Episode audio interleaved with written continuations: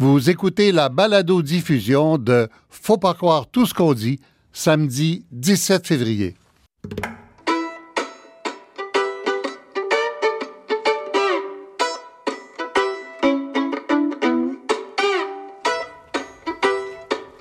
Faut pas croire tout ce qu'on dit.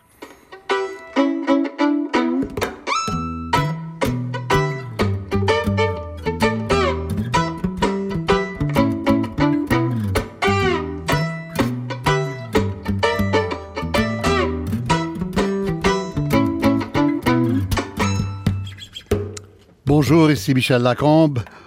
Euh, bon, les gens qui me connaissent vont être étonnés. On va parler d'argent aujourd'hui.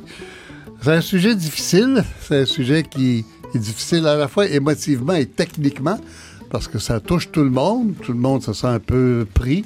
Et en même temps, c'est très complexe, surtout quand le gouvernement se mêle de faire ou de réformer des lois là-dessus, euh, ce qui arrive à tous les budgets, entre autres.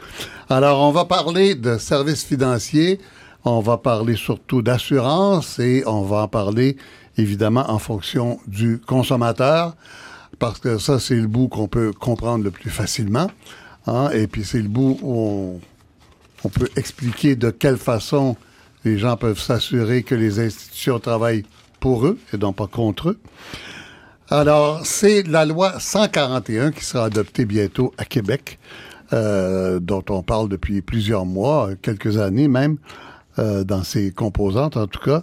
C'est une loi qui bouleverse, euh, pour le moderniser, nous dit-on, le système de distribution et de l'achat d'assurance, entre autres. Une loi complexe, 740 articles, alors donc, euh, je vous le dis d'avance, là, appelez pas, fait, protestez pas pour dire qu'on n'a pas parlé de toute la loi 141, c'est impossible. On va en parler avec le billet que je vous ai dit. Le ministre des Finances, M. Carlos Letao, devait être avec nous, mais on nous a avisé vers 10 heures ce matin qu'il était aphone. Pour la radio, c'est pas pratique. Et qu'il nous faudrait trouver quelqu'un d'autre. Merci à Mme Suzy Pellerin de l'Association des compagnies d'assurance de personnes de s'être rendue disponible à deux heures d'avis. Ça me fait plaisir. Mme Pellerin. Donc, le gouvernement veut moderniser la vente de produits et services financiers par les cabinets et les assureurs, là, je cite, particulièrement la vente en ligne. On présente la loi 141 comme une ouverture suscitant une plus grande concurrence sur le marché des services financiers pour favoriser trois choses. Un service plus rapide. On dit des périodes transactionnelles étendues. J'imagine que ça veut dire que même la nuit, on peut acheter de l'assurance ou d'autres services financiers sur Internet. Et un service sur la totalité du territoire québécois. J'imagine qu'on parle de la même mécanique. Alors, mes invités, euh, à, à, part Mme Pellerin que je viens de vous présenter, il y aura en ligne avec nous Mme Joanne Lamanque, euh, vice-présidente pour le Québec du Bureau d'assurance du Canada. Euh, Madame Lamanque, bonjour. Bonjour. Alors, vous êtes deux parce que les, les associations de compagnies d'assurance sont regroupées selon vous, c'est les dommages et Madame Pellerin, c'est les assurances de personnes. Exactement, voilà. donc qui inclut la vie, les services financiers, voilà. maladie. Il y aura avec nous Madame Annick Bélanger-Crams de Options Consommateurs. Annick Bélanger-Crams, bonjour. Bonjour. Il y aura euh, Flavio Vanni, président de l'Association professionnelle des conseillers en services financiers. Bonjour. Ça, c'est des gens qui ne travaillent pas, qui ne sont pas payés par les compagnies d'assurance, mais qui sont comme des courtiers. Ce sont des courtiers associés à des cabinets de distribution. Donc, ils reçoivent. Ils sont payés par leurs clients. Euh, non. Il euh, y en a qui sont payés par, la, par commission.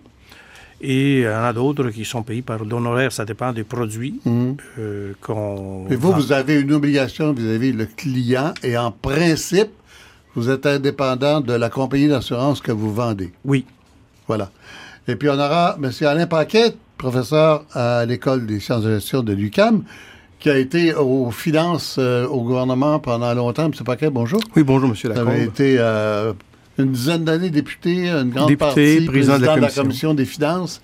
Et euh, ministre d'État aux finances, ministre délégué aux finances. Un responsable. Petit beau ministre délégué aux finances pendant que M. Bachand était ministre des Finances. Notamment comme ministre titulaire et moi comme ministre délégué responsable voilà. de l'encadrement du secteur financier. Je vais commencer avec vous. Quand un gouvernement dit qu'il veut moderniser le secteur de la distribution euh, des produits euh, financiers et des assurances, C'est quoi sa préoccupation principale? Qu'est-ce que ça veut dire moderniser? Bien, moderniser, c'est tenir compte des évolutions, évidemment, dans le système financier. Il y a des innovations, des nouveaux produits qui sont pas de plus en plus simples, mais évidemment qui essaient de répondre à des besoins, on espère bien, euh, des consommateurs. Et il faut avoir un encadrement, donc, de manière à bien protéger le consommateur et de permettre à l'industrie, évidemment, de répondre à ces besoins-là et d'avoir une saine concurrence. Puis pourquoi ça prend 740 articles, 350 pages? Pourquoi c'est si gros? Bien, parce qu'il y a plusieurs projets de loi, il y a plusieurs lois qui doivent être amendées. Lorsqu'on a touché un bout, c'est comme un, tissu, autrement dit, une ficelle. Si on tire sur un bout de ficelle, ça peut défaire le tissu ailleurs et il faut le regarder dans son ensemble. Et c'est d'ailleurs un des problèmes avec le projet de loi actuel à bien des égards. On n'a pas vu le gouvernement déposer de livre blanc, de faire une réflexion approfondie. Voici. on nous dit que ça fait cinq ans qu'on en parle de, de, ah. de, si, de telle mesure, telle mesure, telle mesure, telle mesure. Je n'ai pas vu aucun document, et j'en ai vu aucun document, à part un document de consultation très court en mai 2015, en juin 2015, qui disait que ça coûterait moins cher si on va disparaître les chambres, sans aucun chiffre à l'appui, sans aucun argument fondamental. Bon, ben, vous abordez déjà là, un détail.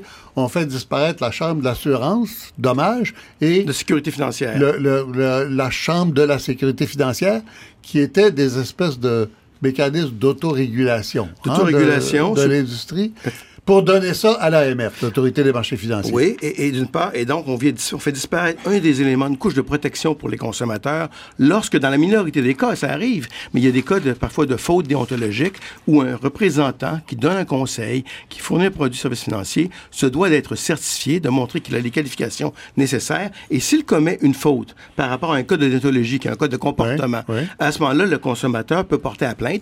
Ça n'arrive pas dans la majorité des cas, heureusement, mais les petits cas que ça arrive, c'est votre à vous, M. Lacombe, qui êtes touché? C'est votre sécurité financière, c'est votre santé financière. mais là, c'est l'autorité des marchés financiers qui va s'en occuper, c'est encore mieux. Non, parce que le projet de loi, d'une part, d'abord parce que présentement, il y avait une délégation de pouvoir au niveau des chambres, mais il y a un mécanisme de, plainte, un mécanisme d'appel, ce n'est pas une décision. Dans le projet de loi, avec le nouveau projet de loi, ce mécanisme d'appel disparaît et le consommateur devra payer pour porter une plainte. Donc, on met le fardeau sur le poids des euh, consommateurs et en plus, en changeant la dynamique de la réglementation. Le consommateur devra payer pour faire une plainte Absolument. en appel. En appel, en appel c'est-à-dire qu'au départ, il devra aller voir l'entreprise ou la personne qui a revendu, l'entreprise, une personne morale même qui a revendu le produit financier. Si elle pense qu'il y a une faute, bon, la personne morale va dire parfait, on va essayer de voir si on peut s'entendre. Si on s'entend pas, alors le consommateur doit aller à l'AMF à ce moment-là avec le nouveau projet de loi et débourser pour cela devant un tribunal où il n'y aura pas nécessairement la même protection parce que les gens qui sont sous tribunal, c'est un peu complexe là. Ça change la dynamique là aussi. Actuellement, on paye pas pour ça. On paye pas pour ça, mais ça se fait à la chambre. On va payer pour l'appel d'une décision si on n'est pas content, alors qu'auparavant, on avait un appel gratuitement. Et si, si on s'entend avec la compagnie ou l'entreprise qui a vendu le produit financier à l'amiable, en tout cas, la médiation. On ne sait pas combien de temps, ça aura 10 jours pour que l'entreprise dise parfait, on va regarder votre plainte, mhm. mais on ne sait pas combien de temps ça prendra à la régler. Et si c'est pas, si s'il y a une entente à l'amiable, il n'y aura plus maintenant de suivi, il n'y aura plus d'informations publiques sur les cas de faute déontologique qui ont eu lieu. Donc, on ne pourra pas améliorer la réglementation par la suite. On ne pourra pas donc savoir ce qui s'est passé. Et donc, il y a moyen pour les entreprises même d'acheter la paix dans les cas où il y aura un problème. Mhm. Alors, et plus encore, la notion de conseil qui doit être maintenant présente dans le système actuel, doit être donnée par des gens qui sont certifiés, elle disparaît. N'importe qui pourra venir du conseil. Et donc, ça veut dire qu'on ouvre la porte à des vendeurs. Ça? veut dire, prenons l'exemple de, j'achète une, une, police d'assurance en ligne. Oui. Euh, je parle à quelqu'un qui est J'appelle où? J'appelle une compagnie d'assurance ou j'appelle dans un cabinet Vous avez le choix. Vous pouvez appeler un cabinet de courtage, vous pouvez appliquer à une compagnie d'assurance. Ça, c'est votre choix. Bon. Et, mais présentement, peu importe où vous appelez, la personne qui peut vous donner de l'information, ne fait pas juste prendre vos renseignements, elle doit être certifiée. Elle est responsable comme personne physique actuellement. À partir du projet de loi, c'est l'État quoi, certifié? Ça veut dire qu'il a, les, permis de l'autorité des marchés financiers, il a, et les membres de, des chambres de sécurité financière uh-huh. ou de, l'assurance de dommages. Et donc, euh, il, a des exigences de formation continue. Même si vous voulez renouveler votre produit d'assurance, il doit s'assurer que le produit correspond toujours à vos besoins. Alors que ça, ça disparaît, ça aussi, dans le projet de loi. Et il n'est pas payé par un assureur. Il peut l'être. Mais, mais il doit être certifié. S'il commet une faute au service d'un assureur, directement, alors, l'assureur, peu importe ce soit. C'est ça, ça qui disparaît. C'est cette fonction-là qui disparaît. La notion de conseil réservé à des gens qui sont spécialisés pour répondre à vos besoins et voir quels sont vos, votre tolérance au risque, quels sont vos besoins financiers, vos besoins de protection de de dommage. Prenez l'exemple de de dommage, par exemple. Vous prenez une assurance euh, contre, le, contre l'inondation. Vous savez que c'est pas, dépendant d'où vient l'eau, vous n'aurez pas la même couverture. Alors, le, gouvernement prétend qu'il améliore la sécurité euh, de la protection des consommateurs. Vous vous dites, non, c'est pas ça. Au contraire, même avec euh, cette fonction conseil-là qui n'est pas euh, maintenu intégralement, c'est le contraire. en fait, c'est les pushers ou les vendeurs de produits d'assurance qui vont véritablement avoir l'incitatif à mettre de l'avant des La produits. personne à qui vous avez parlé, produits, ou qui va vous répondre sur Internet, ça, vendeur. Surtout pour, une, surtout une grosse entreprise, il y a plus de chances que ça arrive, effectivement. Et là, peut-être, vous aurez à la fin un, conseiller qui viendra signer, faire signer le papier. Et c'est même pas exigé, c'est optionnel. Mais sinon, vous risquez effectivement de vous retrouver quand vous aurez un problème, vous vous en rendrez compte au moment de la réclamation. Alors, trop tard. Prenons-le comme ça pour commencer. Prenons-le par ce bout-là. Euh, Madame Pellerin, vous, vous représentez les compagnies d'assurance de personnes. Alors, d'abord, ce qu'on vient de dire, c'est exact. Là, on n'a pas, on sera pas obligé de passer. Vous ne serez pas obligé de nous faire passer par un, conseiller certifié pour acheter de l'assurance. On va pouvoir parler à un agent ou faire ça en ligne tout seul. Bien, d'abord, je veux juste mettre une chose au clair. Là. Les compagnies d'assurance, il y a 30 000 personnes qui sont au service de.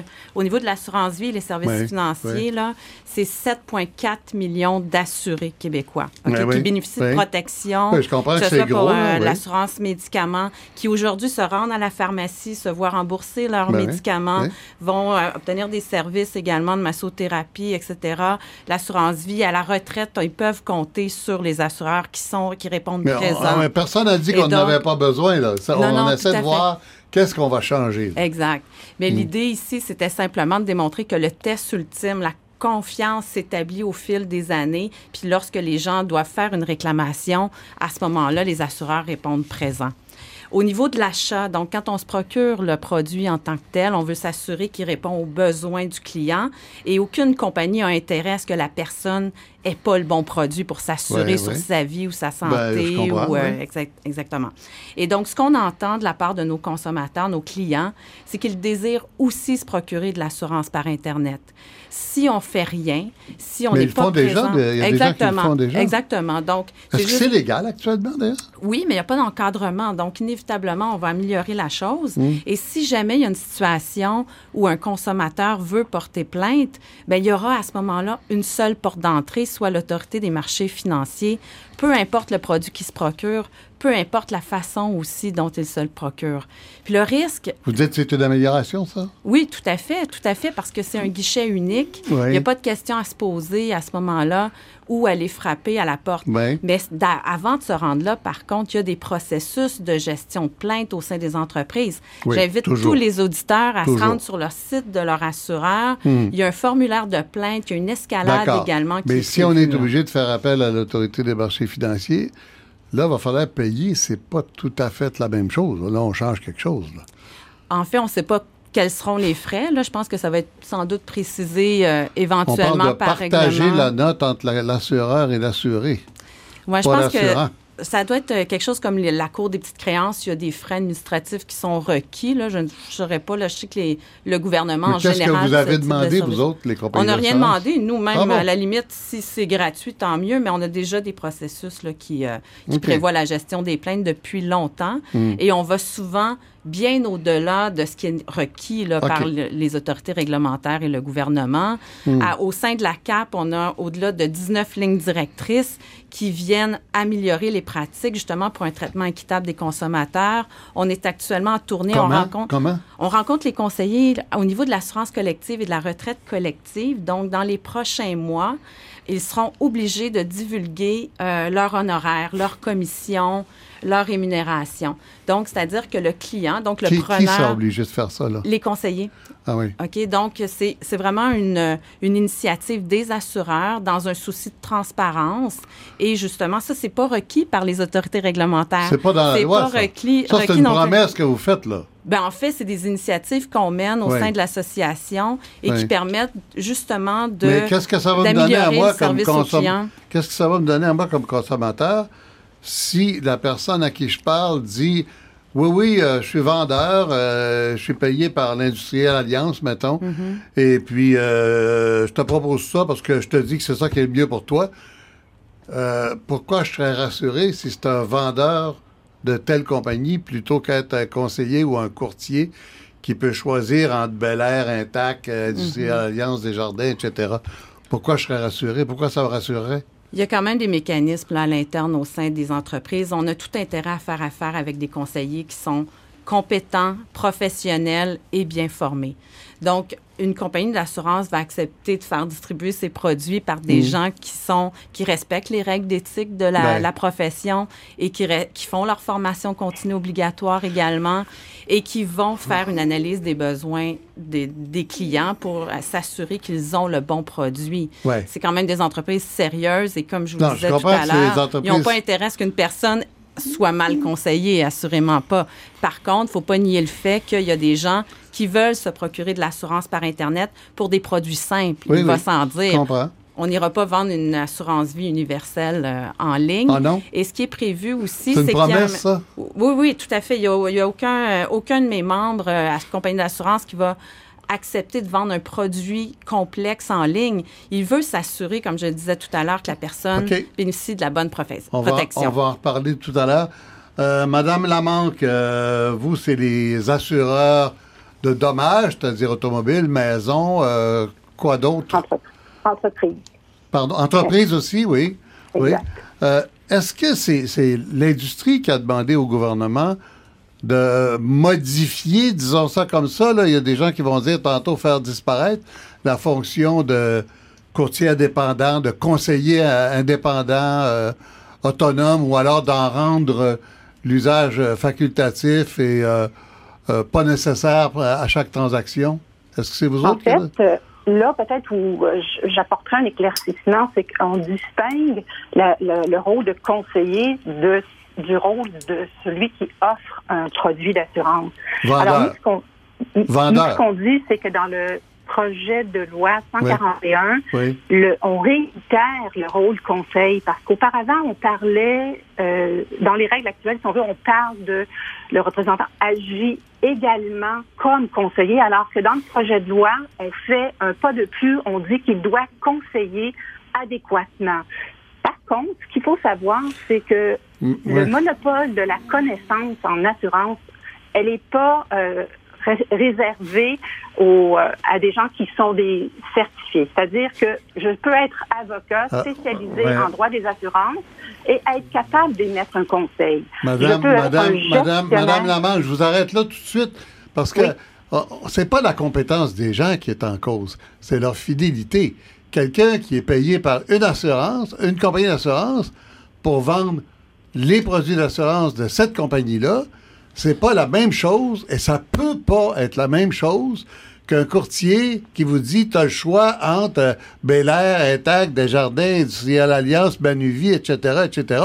Ça peut pas être la même chose pour moi comme consommateur. Mais je pense que là, vous faites référence à l'autre projet de loi 150. Euh, Euh, donc, on- OK, d'accord. On, va expliquer ça rapidement. Il y a un autre projet de loi, effectivement, qui est le 150, qui va être adopté à peu près dans le même délai, qui spécifie les conditions d'exercice des courtiers et des conseillers financiers. On l'a dit, c'est pas simple tout ça, mais on parle de la même bête, Madame Lamante. Là. On parle de la relation entre le consommateur, les compagnies d'assurance, par le biais d'un agent vendeur qui vous appartient, qui est payé par vous, ou par le biais d'un courtier ou conseiller certifié qui a une autonomie, une indépendance et qui a la responsabilité légale, je crois, de connaître le produit qu'il offre et la différence entre un et l'autre. C'est pas, on parle pas de la même bête, Madame Lamanque, là. Non, je comprends. que- Mais vous faites référence au projet de loi 150, alors, et Si pour lequel voulez, le BAC ne se prononce pas. Ah bon? Euh, on ne s'est pas prononcé sur cet enjeu-là parce que ça ne représente pas un enjeu chez tous les assureurs de dommages. On représente, nous autres, l'ensemble des assureurs. Et alors, comme ils n'utilisent pas tous euh, les mêmes moyens de distribution, il leur appartient donc individuellement euh, de commenter, là, si on veut, ce sujet-là. Euh, vous parlez des compagnies d'assurance, là? Ben, oui, Vous dites que c'est chaque compagnie d'assurance individuellement qui doit prendre position là-dessus, c'est ça? Exactement, parce que les assureurs peuvent faire affaire avec un réseau indépendant ou un réseau qui est euh, un réseau d'agents. Alors, il y a, plus de- il y a plusieurs modèles Ah bon? d'affaires. Et à ce moment-là, c'est propre à chacun de, de commenter sur cet aspect-là. C'est la même chose pour vous, Mme Pellerin? En fait, nous, euh, le sujet qui nous a vraiment interpellés dans le projet de loi 150, c'est euh, le rachat de police d'assurance vie à des fins spéculatives. Peut-être que vous n'êtes pas Oh, au là, courant. Non, non, mais là, là, on va s'embarquer. Écoutez, on a déjà de la misère à suivre. Je pense à des gens autour de moi là, qui sont pas plus ferrés que moi en services financiers. Je vous demande juste si vous avez une position sur la, la réforme des, des- des courtiers et des conseillers financiers certifiés. En fait, ce volet-là touche seulement l'assurance de dommages et euh, ça fait pas l'objet de Ça fait pas discussion l'objet de de, chez vous. Bon, de- d'accord. de mon secteur. Voilà, c'est ça que je voulais savoir. Alors, puisqu'on en parle, on va aller euh, parler euh, au conseiller financier avec M. Vanni, Flavio Vanni, de l'Association professionnelle des conseillers en services financiers. Jusqu'ici, là, M. Vanni, je me suis aventuré à décrire le rôle des courtiers et des conseillers, puis faire la différence avec un vendeur puis un agent. Qu'est-ce qu'on a dit qui n'était pas correct? Qu'est-ce qu'il faut donner comme définition pour être sûr que les gens comprennent bien de quoi on parle? Ben, Premièrement, euh, les conseillers en services financiers sont obligés par un code de déontologie, c'est le code de la Chambre, de donner un service de la Chambre d'assurance de dommages Euh, personnes. ou de la Chambre de De services financiers Oui. qui va disparaître, là, Oui. qui va être absorbé par l'AMF. OK? Les codes de a été bâti dans les derniers 20 ans Mhm. par l'industrie, les conseillers financiers, qui connaissent toute la tuyauterie de la vente, de la distribution sur, le marché sur les marchés Mhm. OK. québécois. Mais l'AMF est au courant de ça. Ils vont, ils vont absorber ça, j'imagine. Oui, mais dans l'article de la loi, c'est écrit seulement dans une période de transition. Après ça, ça peut être remplacé par des règlements. Alors, nous, actuellement, les conseillers financiers, les conseillers d'assurance, qu'on vend des produits sur le marché, nous savons que nous euh, avoir la possibilité d'avoir un mot à dire sur tout ce qui se fait sur le marché financier. En effet, la relation, c'est une relation client-courtier, client-conseiller financier, et pas relation client-compagnie d'assurance. C'est une relation qui s'est bâtie entre deux personnes. Et euh, Oui, mais à l'heure actuelle, il y a de plus en plus de courtiers qui appartiennent à une compagnie d'assurance. Il y en a une, on peut la nommer, je sais pas si ça a été... euh, il y a une compagnie qui, rachète tous les bureaux de courtiers, puis la loi euh, 150 prétend, c'est ce qu'on m'a dit au cabinet du ministre des Finances, arrêter ce mouvement-là, interdire que les compagnies d'assurance possèdent euh, à majorité des cabinets de, de courtiers. Est-ce qu'on n'est pas dans la bonne voie, là? nous, nous sommes en faveur d'un plus de compétition, plus de produits, plus de compagnies qu'on puisse donner à nos clients. Alors nous sommes euh, euh, contents qu'il y aura plus de compétition sur le marché. Mais c'est à ce moment-ci, le marché devient beaucoup plus petit et devient plus un marché oligopole et contrôlé par des grosses institutions. Alors, si le gouvernement dit qu'il faudra qu'un courtier offre quatre produits d'assurance à son client, c'est une bonne chose, alors. Ben, ça pour, va définir, pour définir si vous êtes un courtier, c'est une bonne chose, mais c'est dans l'assurance dommage. Oui. C'est pas dans l'assurance des Pas personnes. dans l'assurance de personne. Non. Ah bon. Pour- Alors- comment ça se fait que c'est. il y a- Je ne vais pas m'embarquer là-dedans, mais. Ben, premièrement, de- que Comment dans l'assurance- c'est- si différent, l'assurance dommage et l'assurance de personne? Ben, parce que dans l'assurance dommage, vous avez trois lignes de produits. Vous avez l'assurance automobile, c'est une assurance statutaire. Vous avez une assurance pour les habitations Oui. et vous avez l'assurance commerciale. Mais dans l'assurance des personnes, vous avez tout un service, un panoplie de services financiers. Puis chaque assurance, c'est individuel à chaque personne. Mhm. Euh, c'est un, un, C'est beaucoup plus complexe. C'est co- beaucoup plus complexe. Oui. Puis il y a des assurances collectives en plus. En, euh, en plus de ça, c'est encore plus complexe. Et vous Puis voyez, les assurances changent à la retraite. Puis, euh, Les- c'est- les- il y a les régimes de retraite, le régime collectif des retraites. Il y a la fiscalité dans tout ça, c'est ce que vous ne l'aviez pas dans l'assurance dommage. Mhm, mhm. Alors, euh, c'est compliqué. Alors, est-ce qu'il y a quelque chose dans les, les deux lois, on va parler des deux lois, que, le gouvernement envisage, qui est une bonne réforme, qui va dans le sens que vous dites, la, la variété de produits, de la variété de l'offre euh, et de la protection de- du client? Nous, euh, nous voulons compétitionner avec la distribution en ligne, autant que on y mette un avertissement que les achats des produits en ligne sont des achats faits pour des personnes connaissant. Alors, Votre, pas- votre inquiétude, c'est ce qu'on peut acheter en ligne. oui, Oui. mais c'est surtout En ligne, il n'y a pas de conseiller, c'est ça. Ben, avec la loi actuelle, nous sommes obligés d'avoir quelqu'un qui a une certification. Mais avec le nouveau projet de loi, ce n'est plus la même chose. Puis ça dépend qui. C'est ça le gros changement. Oui. On va pouvoir acheter en ligne d'un agent vendeur payé par la compagnie sans avoir un avis indépendant. Indépendant. En plus, c'est que ça dépend dans le réseau où vous achetez, parce que les assureurs ne sont pas soumis aux mêmes règles que le courtier. Mhm. Alors, les recours ne sont pas pareils. Maître Kram pourra vous en expliquer. Mais la question pour nous, c'est d'avoir une relation client professionnelle. Et avec le nouveau projet de loi, tant qu'on dit que maintenant vous devez détenir, un cabinet peut détenir une certification et peut revendre tous les produits de la certification, c'est ce qu'on vient changer la relation de vente. Parce qu'aujourd'hui, chaque individu est obligé d'être inscrit à l'AMF, avoir une certification. Mais les jours que j'aurais besoin, euh, que j'aurais un cabinet, puis j'allais avoir une seule certification, je pourrais embaucher bien du monde pour avoir de faire du télémarketing. Euh, pour vendre des produits. Alors, vous voyez, c'est, ça devient compliqué. OK. OK. Vu de votre euh, point de vue, Annick Bélanger-Crams, option consommateur, le danger, il est là, surtout, j'imagine. C'est ça que vous voyez comme. La grosse bébite, elle est là, là. Bien, il y a plusieurs dangers dans le projet de loi 141. En matière de distribution de produits d'assurance en ligne, nous, ce qui nous inquiète, c'est qu'on comprend qu'il faut encadrer la distribution en ligne. Le problème, c'est que l'encadrement qui est proposé est inadéquat. Donc, le consommateur qui va transiger en ligne, il sera, puis qui ne fait pas affaire avec un représentant certifié, il pourrait, être protégé, il pourrait ne pas être protégé de la même façon. Puis je vous donne un exemple. Euh, dans le projet de loi, on parle souvent que le, le consommateur, il va pouvoir avoir accès à une personne physique, mais jamais on utilise l'expression représentant certifié. Donc, quand on utilise des mots euh, différents... attendez un peu. En ligne, une personne physique, ça veut dire quoi? Ça, bon, ça peut être n'importe qui. Non, mais comment je sais? Il y a quelqu'un qui me répond Ça veut sur dire le un clavier, humain. Ça veut dire un être humain qui ça va Ça veut dire que j'ai des réponses à ma question précise sur le clavier. C'est ça que ça veut dire. Par un être humain. Oui, d'accord. Mais euh, Et non pas par une machine mais, pas par un représentant certifié non plus, qui lui a des obligations envers vous. Donc, le représentant certifié a des obligations. Ce dont on parle depuis 10 minutes. Exactement.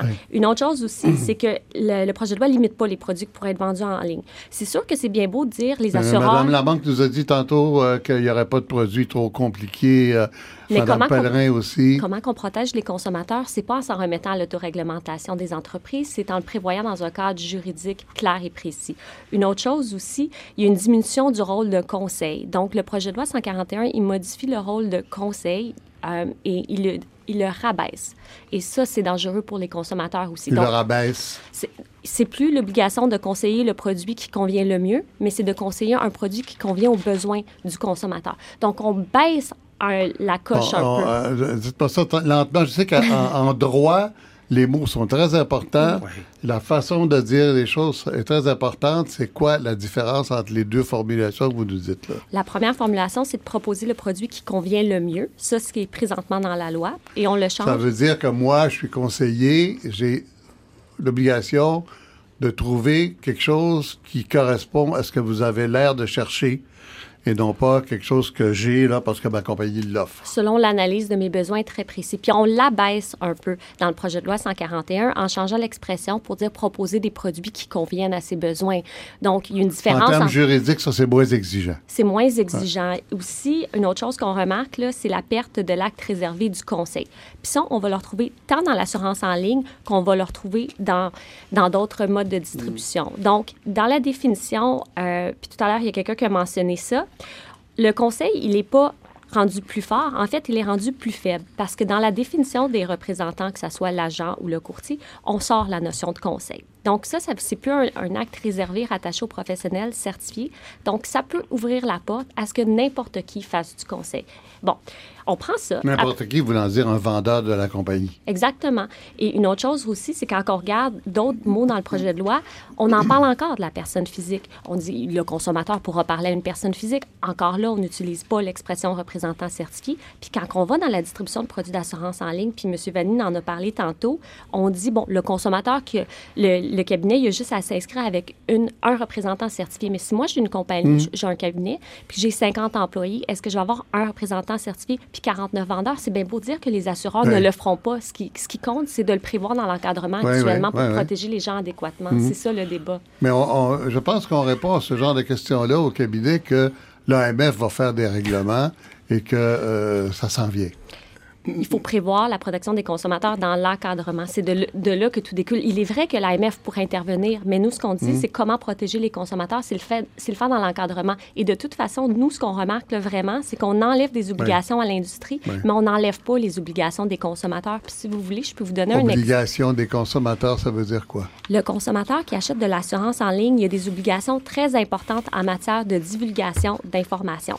Donc, quand vous achetez de l'assurance... Surtout dans l'assurance vie, j'imagine. Bien, en assurance de dommages aussi, vous devez divulguer tout ce qui est pertinent pour l'établissement de la prime, donc combien ça va vous coûter, et la décision de l'assureur de l'acheter. Par exemple, pour ma maison, si mon toit a été refait il y a 15 ans, puis je me trompe, je dis 5 ans, je me rappelais pas, ça peut être invoqué contre moi s'il y a une fuite oui, mais ça peut être plus que ça. Il y a un questionnaire que vous remplissez et là, il y a une question qui n'est pas abordée. Il y a une obligation de, qui va plus loin de déclarer spontanément de l'information, même si l'assureur l'a pas posé dans son questionnaire. Donc, ça, c'est pas enlevé dans le projet de loi 141. Si on voulait vraiment protéger les consommateurs, ce qu'on ferait, c'est qu'on réduirait l'obligation de divulgation. Puis ça se fait à l'étranger, ça. En Europe, les consommateurs ont moins d'obligations. Comment ils font ça? Ils ont juste à répondre aux questions du de l'assureur simplement. Ils répondent aux questions de l'assureur, c'est leur seule obligation. Alors qu'au Québec, on a une obligation de divulguer spontanément. Puis il y a plein de décisions, là. on envoie euh, infraction criminelle, antécédent, dossier de crédit. Il y a plein de décisions dans la Cour où... Alors qu'en Europe, si la question n'est pas posée, je n'étais pas obligé d'y répondre. Oui, c'est comme ça en France depuis 1989, c'est comme ça au Royaume-Uni depuis 2013. Donc, c'est pas révolutionnaire, mais c'est pas proposé dans le projet de loi 141. Puis on compliqué l'assurance, hein? C'est compliqué, oui. compliqué l'assurance. Madame Pellerin, euh, est-ce que c'est l'industrie encore là qui a demandé qu'on diminue la fonction euh, de conseiller certifié puis qu'on fasse un peu confiance aux vendeurs des compagnies? En fait, ce que l'industrie a demandé, c'est d'avoir un encadrement de l'Internet avoir des règles du jeu claires puis une prévisibilité. Pourquoi? Parce qu'on a vu euh, en ligne actuellement, il y a du de l'assurance par les pairs, donc du peer-to-peer. Donc, on est en train d'ubériser l'assurance. Par exemple, si entre nous, on a une passion pour le vélo, on pourrait en ligne mettre de l'argent de côté et à ce moment-là s'auto-assurer. Et ça, il n'y a aucune règle. Non, mais là, vous me parlez d'autre chose. Ce qu'on veut, en fait, c'est un cadre moderne qui les lois sur l'assurance n'ont pas été révisées depuis les années 70, 80, 90. À l'époque où Internet n'existait pas. que tout le monde a peur d'Uber et de ce modèle-là, etc. Mais c'est pas ça que je vous demande.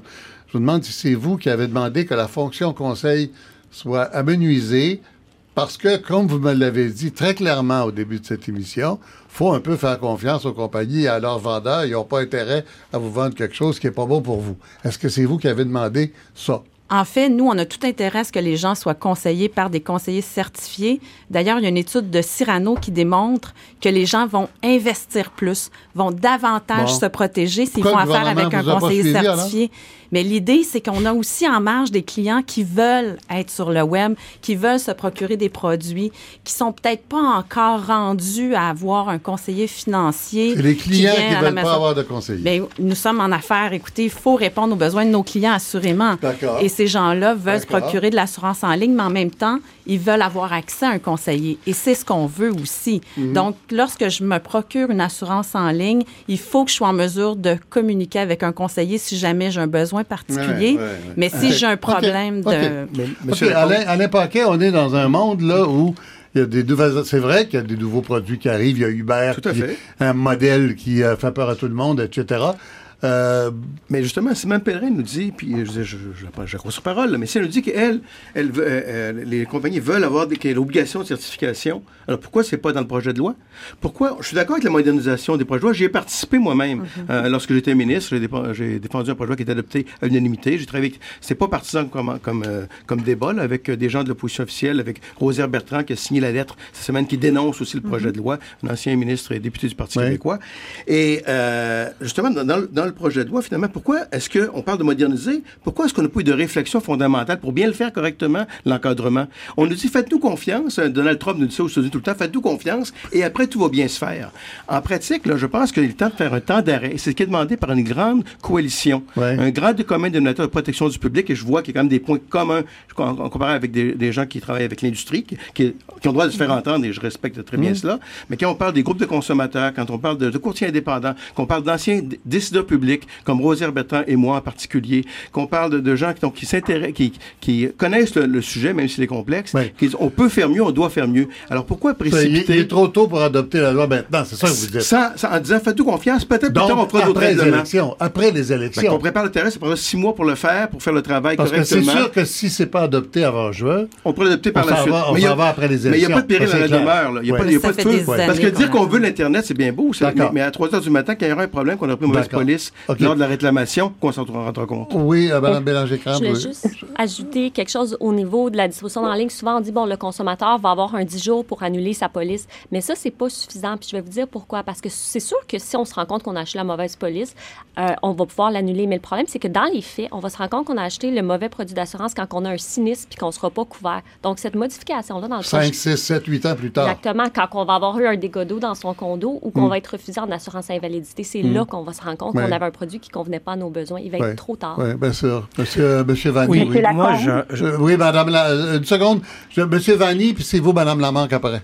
Je voudrais seulement souligner que c'est très important de faire des lois claires et pas des règlements clairs. Pour la raison, c'est que quand que c'est les règlements. Vous n'aimez pas ça quand on vous dit, c'est pas dans la loi, mais les règlements s'en viennent. Exact. Tu vas voir, tu vas être content. J'aime pas ça, parce que les règlements, c'est des bureaucrates qui sont loin influencés par des lobbyistes. Alors, nous, comme représentants, que nous travaillons tous les jours sur les planchers des vaches avec nos clients, nous voulons que les lois soient claires pour qu'on puisse suivre notre profession, pas que les règlements.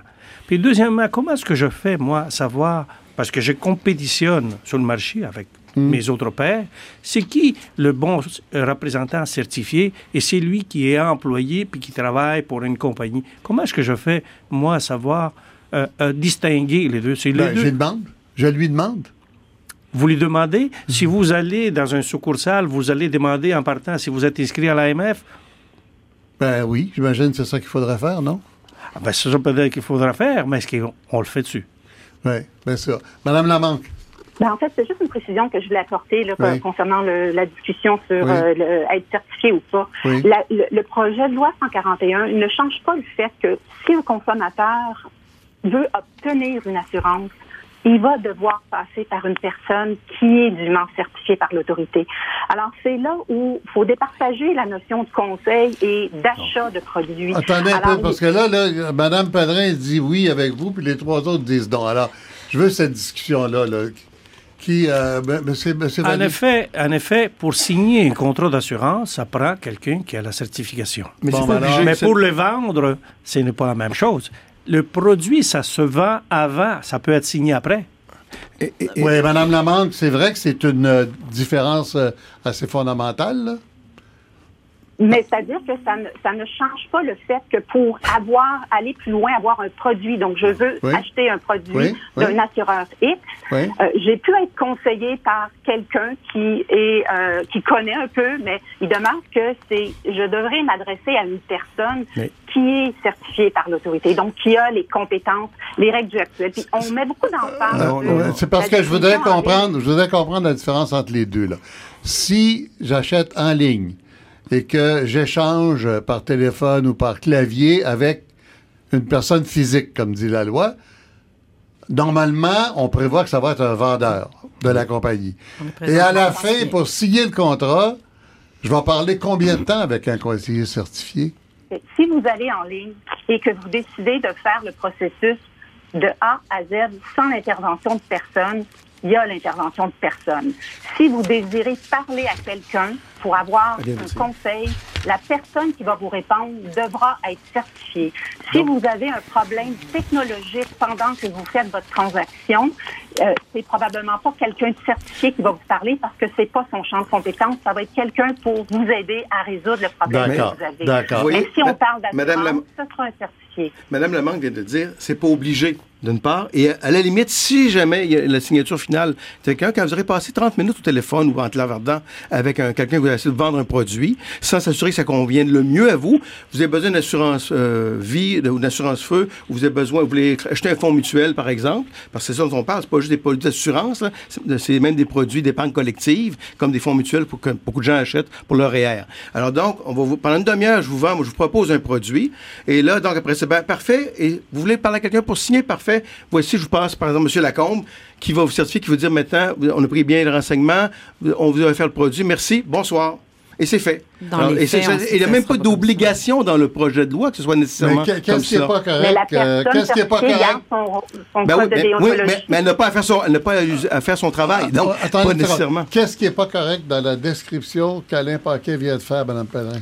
Mais dans le fond, c'est juste, je veux marquer une différence. On est en ligne actuellement. J'ai besoin de parler à quelqu'un pour faire un changement d'adresse. C'est normal à ce moment-là que je parle à une personne physique. Il n'y a aucun avantage, aucune valeur ajoutée à parler à un conseiller. Toutefois, non, non, mais je veux juste marquer une différence. Toutefois, si j'ai besoin de conseils pour identifier le bon produit en fonction de ma situation particulière, on confiera pas ça à n'importe qui. On veut s'assurer que les gens soient bien conseillés. Pourquoi c'est pas exigeant Mais il est quand même certifié. La personne qui distribue seulement le produit, par exemple, d'une compagnie d'assurance a le même code de déontologie que le conseiller. Euh, Madame Barret, moi, je veux bien vous croire, mais c'est bien difficile de faire croire au monde que quelqu'un qui est payé par une compagnie pour vendre un produit, c'est pareil que quelqu'un qui est payé autrement, qui est autonome et qui euh, propose des produits de différentes compagnies. C'est pas vrai que c'est la même chose. Mais ce que je vous dis, c'est qu'actuellement, ces gens-là sont soumis au même code de déontologie et ils le seront encore. et donc, dans ce contexte-là, il n'y a pas de différence. L'idée, c'est que ce professionnel-là de l'assurance des services financiers vous offre le meilleur produit en fonction de votre situation particulière. Même, chez Home Depot, on, appelle les commis des professionnels. Là, il y a des mots bizarres des fois. Là, que, L'abolition de la Chambre et ça va être aussi l'abolition des codes de. Même dans la loi est écrit que c'est seulement non, mais ça, question. Pas vrai. L'AMF va le reprendre. C'est pour un transitoire seulement. Après, c'est remplacé par les règlements. Alors, c'est écrit dans la loi. Des règlements qu'on ne sait pas. Qu'on ne sait pas. D'accord. Madame euh, N'oublions pas que l'autorité oui, des marchés financiers encadre déjà et les assureurs et, et les cabinets. Donc, l'expertise, lorsqu'on parle des chambres, les chambres vont être, l'expertise va être intégrée à l'autorité des marchés financiers qui surveille déjà, qui encadre déjà les assureurs. Ils ont donc l'expertise euh, et ça, ça ne cessera pas une fois l'intégration faite. Madame euh, Bélanger-Crams? Écoutez, d'une part, dans le projet de loi, on utilise l'expression abolir. C'est bien beau qu'on fait des fait des déclarations, qu'après ça, ça va être transféré dans le projet de loi. C'est pas ça ce qui est écrit de toute façon. Mais il y a un enjeu aussi au niveau de l'encadrement des chambres, l'encadrement de l'AMF. C'est des encadrements qui sont complémentaires. Les chambres encadrent les individus et l'AMF encadre les entreprises. Nous, notre crainte qu'on a, c'est en transférant les pouvoirs euh, des chambres à l'AMF, c'est la multiplication des mandats au sein d'un même organisme, que ça devienne encore plus gros. Il y a aussi des mandats parfois qui sont différents. Donc, il va y avoir la même entité qui va être chargée de surveiller le marché, s'assurer que les assureurs respectent leurs règlements, leurs obligations de solvabilité et tout ça, l'encadrement de l'entreprise. Et là, on arrive avec une nouvelle culture, on arrive avec une culture déontologique, qui est une culture qui appartient aux chambres depuis 20 ans. Donc, nous, on a une crainte. Mais aussi, ce qu'on voit, puis je pense que des fois, c'est important de regarder ce qui se passe à l'étranger. En France, pour au Royaume-Uni, eux, ils ont divisé leur régulateur en deux. Donc, le régulateur qui encadre les entreprises, puis le régulateur qui encadre les professionnels. Puis ça, ça vise à protéger le public. Donc, nous, ça nous inquiète, ça. Oui, Alain Paquette. Et, et, quand, quand j'échangeais avec des gens de l'industrie, des gens du secteur, puis avec Rosière Bertrand qui vient de l'assurance de personnes, sa grande préoccupation, il dit on revient, et j'ai pris ces mêmes mots, on revient des années, des décennies en arrière. Parce qu'ultimement, ce qui arrive, c'est qu'effectivement, comme l'encadrement est différent pour les entreprises, personnes morales, que les personnes physiques qui sont les représentants certifiés présentement que c'est exigé, ce sera plus le cas par après avec le projet de loi c'est adopté, ben ça fait en sorte, autrement dit, qu'on vient, on parle parfois de capture réglementaire. Je sais moi-même comme ministre, puis ils ont le droit de se faire entendre, les grandes compagnies, là. Ils ont, ils ont le droit de participer au débat, et ce qui amène n'est pas toujours nécessairement mauvais non plus. Mais il faut entendre les deux parties, tout l'ensemble des côtés, et le ministre doit faire le choix à cet égard-là pour ce qui est le mieux pour protéger le public. Alors, ces pressions-là, je l'ai vu dans le passé d'institutions que je n'aimerais pas, qui voulaient absolument simplifier la vie, pas parce qu'il y avait des, des, des, des, idées mauvaises de vouloir exploiter le monde pour exploiter le monde, mais en faisant diminuer la protection, le degré de protection, par le fait même, on va faire en sorte qu'autrement dit, la responsabilité, l'imputabilité des représentants, l'imputabilité des courtiers, dans un cadre qui est mal défini présentement, autant en généralisant, en ouvrant grande la porte à la distribution sans représentant et la distribution par Internet avec un encadrement minimal, on s'achète des problèmes. Et les problèmes vont arriver où? C'est lorsque le consommateur va se réaliser, c'est une minorité que ça va arriver, on espère bien que c'est une minorité, une très petite minorité. Mais quand c'est vous, M. Lacombe, revenons par exemple, mmh. qui vous rendrez compte dans 4 ou 5 ans que le produit vous convenait pas et on vous avait mal indiqué ce que vos besoins n'ont pas répondu au, au meilleur de vos besoins, ils sont trop tard ou enfin, bonne chance. Bon. Non, en ce moment, c'est quand même trois guichets, c'est trois portes. Non, une porte, il y a un appel, ça s'appelle des transferts d'appel. L'AMF fait, je sais comme ministre, là, à l'époque, l'AMF fait des transferts d'appel. Lorsque quelqu'un appelle à l'AMF, ça va aux chambres, le transfert d'appel, ça se fait directement. Le client n'a même pas composé deux numéros de téléphone. Alors, le guichet unique, c'est comme, un, ça devient une, phrase un peu euh, surutilisée de nos jours. Oui, euh, Mme Bélanger-Crans, oui. Au niveau du guichet unique, nous, on n'est pas du tout d'accord avec l'expression parce que c'est important de définir c'est quoi un guichet unique. Est-ce que c'est réellement une porte d'entrée où le consommateur va réellement avoir accès à tous les services ou c'est un service d'aiguillage? Puis, même si on transfère euh, les compétences des chambres à l'AMF, ça ne sera pas nécessairement un guichet unique, en ce sens que, d'une part, il y a des entreprises qui continuent d'offrir des, des, services d'information au niveau des mhm. besoins, donc le Bureau d'assurance du Canada. Je ne dis pas que c'est une mauvaise, que c'est mal en soi, c'est juste que ça ne sera pas réellement un guichet unique. Il va encore avoir deux portes. Mais au niveau de l'encadrement des valeurs mobilières, il y a également pas un guichet unique. Donc, il faut, mhm. faut, faire attention, et puis il faut utiliser les bons mots aussi. Là. Question, l'émission s'achève. Il y a une question que je vais poser à Mme Pellerin et à Mme Lamanque. Est-ce qu'on fait ça pour euh, euh, se mettre à niveau avec le reste du Canada? Est-ce que c'est pour ressembler plus au reste du Canada? En fait, il faut savoir que le Québec est vraiment un leader dans le domaine de l'encadrement de l'assurance. Euh, nous, on a trois assureurs canadiens qui sont parmi les 15 plus grands assureurs au monde et qui citent souvent en exemple comme étant beaucoup plus avancé au niveau de l'encadrement l'autorité des marchés financiers. Le Québec est souvent un leader et ensuite, ce qui est oui, mais là, si on, si on se met à éviter le Canada et à réduire certaines exigences. Oh non, le Québec va toujours beaucoup plus loin qu'ailleurs au Canada. C'est qu'on vient de dire. pas dans le projet de loi, Mme Pellerin. Ah, Dans le projet de loi, effectivement. On va pas plus loin, on va moins loin. L'idée, par exemple, c'est de faire encadrer les. Une des ambitions dans le débat, là, je sais que c'est sous-entendu, c'est d'aller vers le MFDA, qui est l'organisme canadien au niveau de l'assurance de personnes pour l'épargne collective. Et ces standards-là, c'est pas la même approche qu'au Québec. Justement, c'est une approche, une approche qui est minimaliste par rapport à, relativement parlant. Je sais pas qu'il protège rien, mais protège moins que le système québécois. Alors, justement, si le système québécois actuel fonctionne bien, améliorons-le, ne, ne, le détériorons pas. Ne le détériorons pas plutôt comme on est en train de faire présentement. Et l'autorité des marchés financiers, c'est en exemple partout à travers le monde comme étant un organisme d'encadrement. Je ne mets pas en cause, l'autorité des marchés financiers, mais pourquoi c'est en Mme Pellerin, oui. oui.